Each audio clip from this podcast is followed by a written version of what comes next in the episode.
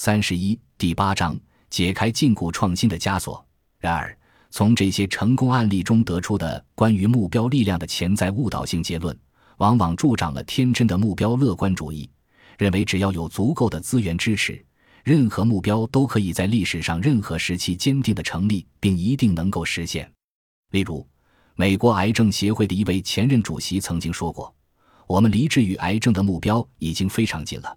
只是缺少将人送上月球的那种意愿、资金和全面规划。”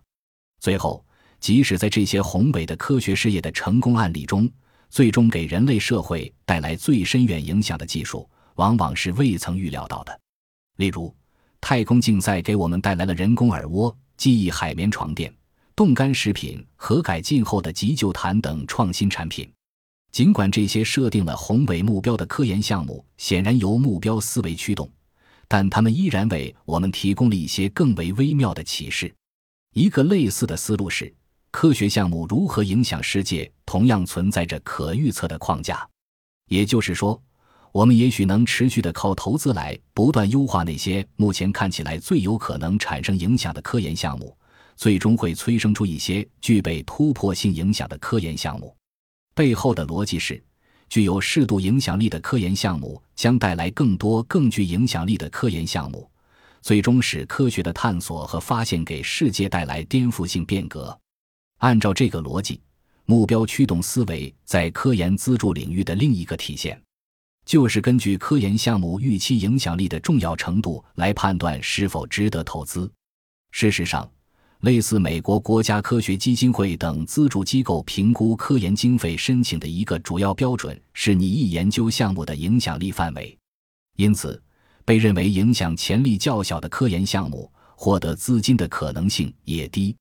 而政客们倾向于嘲笑那些目标看似异想天开的科研项目，即显然不会带来任何重要成果的研究，认为他们纯粹就是浪费钱。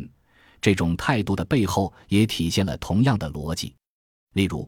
美国参议员汤姆·科伯恩在2010年的一份报告中，将一项实验称为一群对科学上瘾的猴子。他在2011年的另一份报告中。则将另一项实验讽刺为跑步机上的虾。美国参议员威廉普罗克斯麦在1975至1988年期间每月给科研项目颁发的金羊毛奖，也秉持了类似的逻辑，用于嘲弄在他看来显然浪费了政府经费的科研项目。获奖者包括一些有着哗众取宠主题的科学研究，如螺旋形的性行为、素食主义的行为决定因素、驾驶员对大型卡车的态度。等等，这些例子背后存在一个非常具有诱惑性的推理过程，即在研究项目开展之前，我们有可能根据研究项目及其成果是否具备广泛的社会影响，而将其划分为重要或不重要的项目。读到此处，诸位或许已经能够看出这种想法过于武断，因为许多重要的发现都是偶然获得或意料之外的，因此。预测科研项目的影响不一定总是行得通，反而会导致我们忽视偶然性的重要作用。此外，即使我们可以事先评估大多数科研项目，并以可靠的方式预测其影响力，然后只为其中最重要的项目提供资金，也并非明智之举。问题的关键在于用更适合评判整个系统的标准来评判单一的踏脚石，可能是短视的做法。归根结底。科学作为一个整体，其目标是发现具备深刻性和变革性的真理。但在这个过程中，任何特定的科研项目是否具有变革性，可能根本不重要。事实上，一个科研项目很有趣，并能够进一步生成更有趣或更意外的实验结果，或许比其自身具备重要性更值得关注。图片孵化器网站就是这样一个例子。它作为一个整体系统。最终生成了单个用户难以完成的外星人脸和汽车的图片。新奇搜索的案例也遵循了同样的逻辑。作为一种探索体系，他可能会发现一个可以穿越迷宫的机器人，但只有在机器人不会按照其穿越迷宫的能力划分等级的情况下，才最终实现了这样的结果。为此，如果我们接受科学探索中的踏脚石是不可预测的这一观点，正如前文所说的图片孵化器网站，教育领域或任何其他复杂而伟大的人类事业那样。那么，重要性在科学领域的探索中，可能也是一个暗含欺骗性的标准。一项具备一定重要性的科学成果，是否必然带来更接近变革性的突破？换句话说，在科学研究领域，重要性不过是另一块破损的目标指南针，因为通往最重要科学发现的踏脚石可能并不重要，而通往最具颠覆性技术的踏脚石也可能没有显示出任何变革性的迹象。例如，许多纯数学的研究人员从未想过要去影响现实世界，他们最尖端的理论往往被视为纯粹的智力成果，搁置多年而无人问津。著名数学家哈代曾将数学的实际应用称为数学领域最枯燥和初级的部分，与纯数学的诗意形成了鲜明对比。然而，尽管纯数学家们在竭尽全力地保持数学的纯理论性，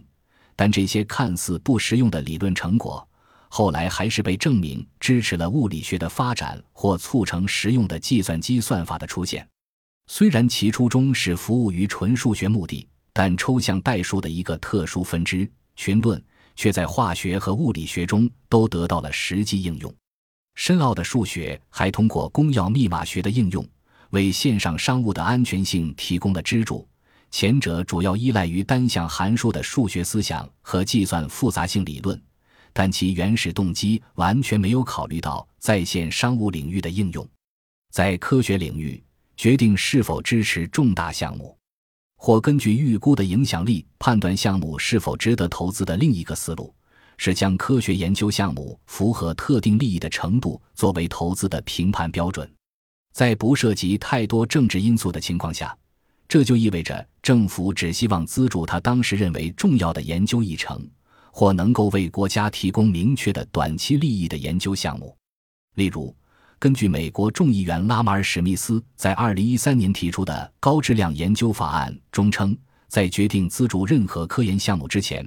美国国家科学基金会的主席必须发表一份声明，证明该项目符合美国的国家根本利益，通过促进科学进步。推动国家健康、繁荣或福利，并确保国防安全，具备最高的质量，具有突破性，能够回答或解决对整个社会而言最重要的问题，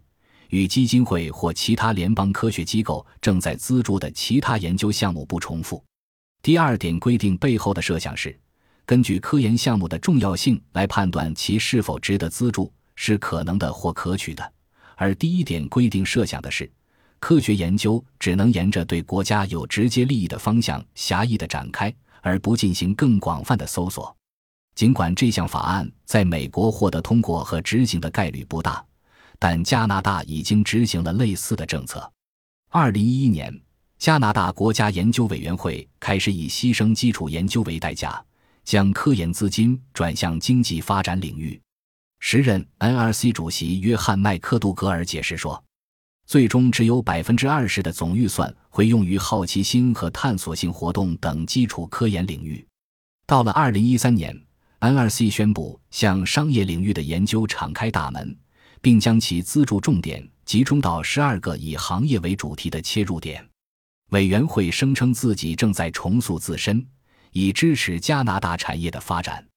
所有这些都是为了一个最终的目标：提供高质量的工作岗位。增加商业研发活动，获得更多商业化成果，以及构建一个繁荣且具备更高社会生产力的加拿大。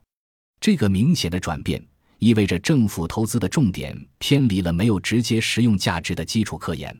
而是狭隘的转向与国家目标一致的研究活动。最重要的是，这项转变本身没有牵涉政治因素，而是一个涉及各个领域的警告。即将目标导向型思维一厢情愿地应用于目标高远的科学研究是一项危险行为。当然，只要大量的投入资金，就能可靠地产出特定重要研究领域的根本性突破的想法非常具有吸引力。但狭隘的框定重点研究领域和宏大目标驱动的科研项目其实并不可取，因为不管其基本设想是否足够吸引人。科学探索的结构其实并不是这样运作的。谁能确定下一个伟大的、可商业化的技术会从哪里来？所以症结是无目标性的探索，貌似让前景听起来很悲观，但它能使科学的世界变得更有趣。还有许多有趣又重要的发现等待我们去探索，但发掘它们需要持续不断的智慧投入和开放的心态，而不是简单的目标式蛮力。因此，我们并不是说科学进步在总体上是不可能的，而是认为我们不知道什么才能催生重要的科学发现。就像不团结在科学领域具备惊人的重要价值那样，投资看似不具备重要性，但显然十分有趣的科研实验，或许亦是明智之举。尽管这意味着我们可能需要先通过许多不相关的步骤，但追随兴趣行动而不是狭隘的野心，才可能会更好的揭示通往颠覆性科学发现和经济大幅增长的踏脚石。本集播放完毕，感谢您的收听，喜欢请订阅加关注，主页有更多精彩内容。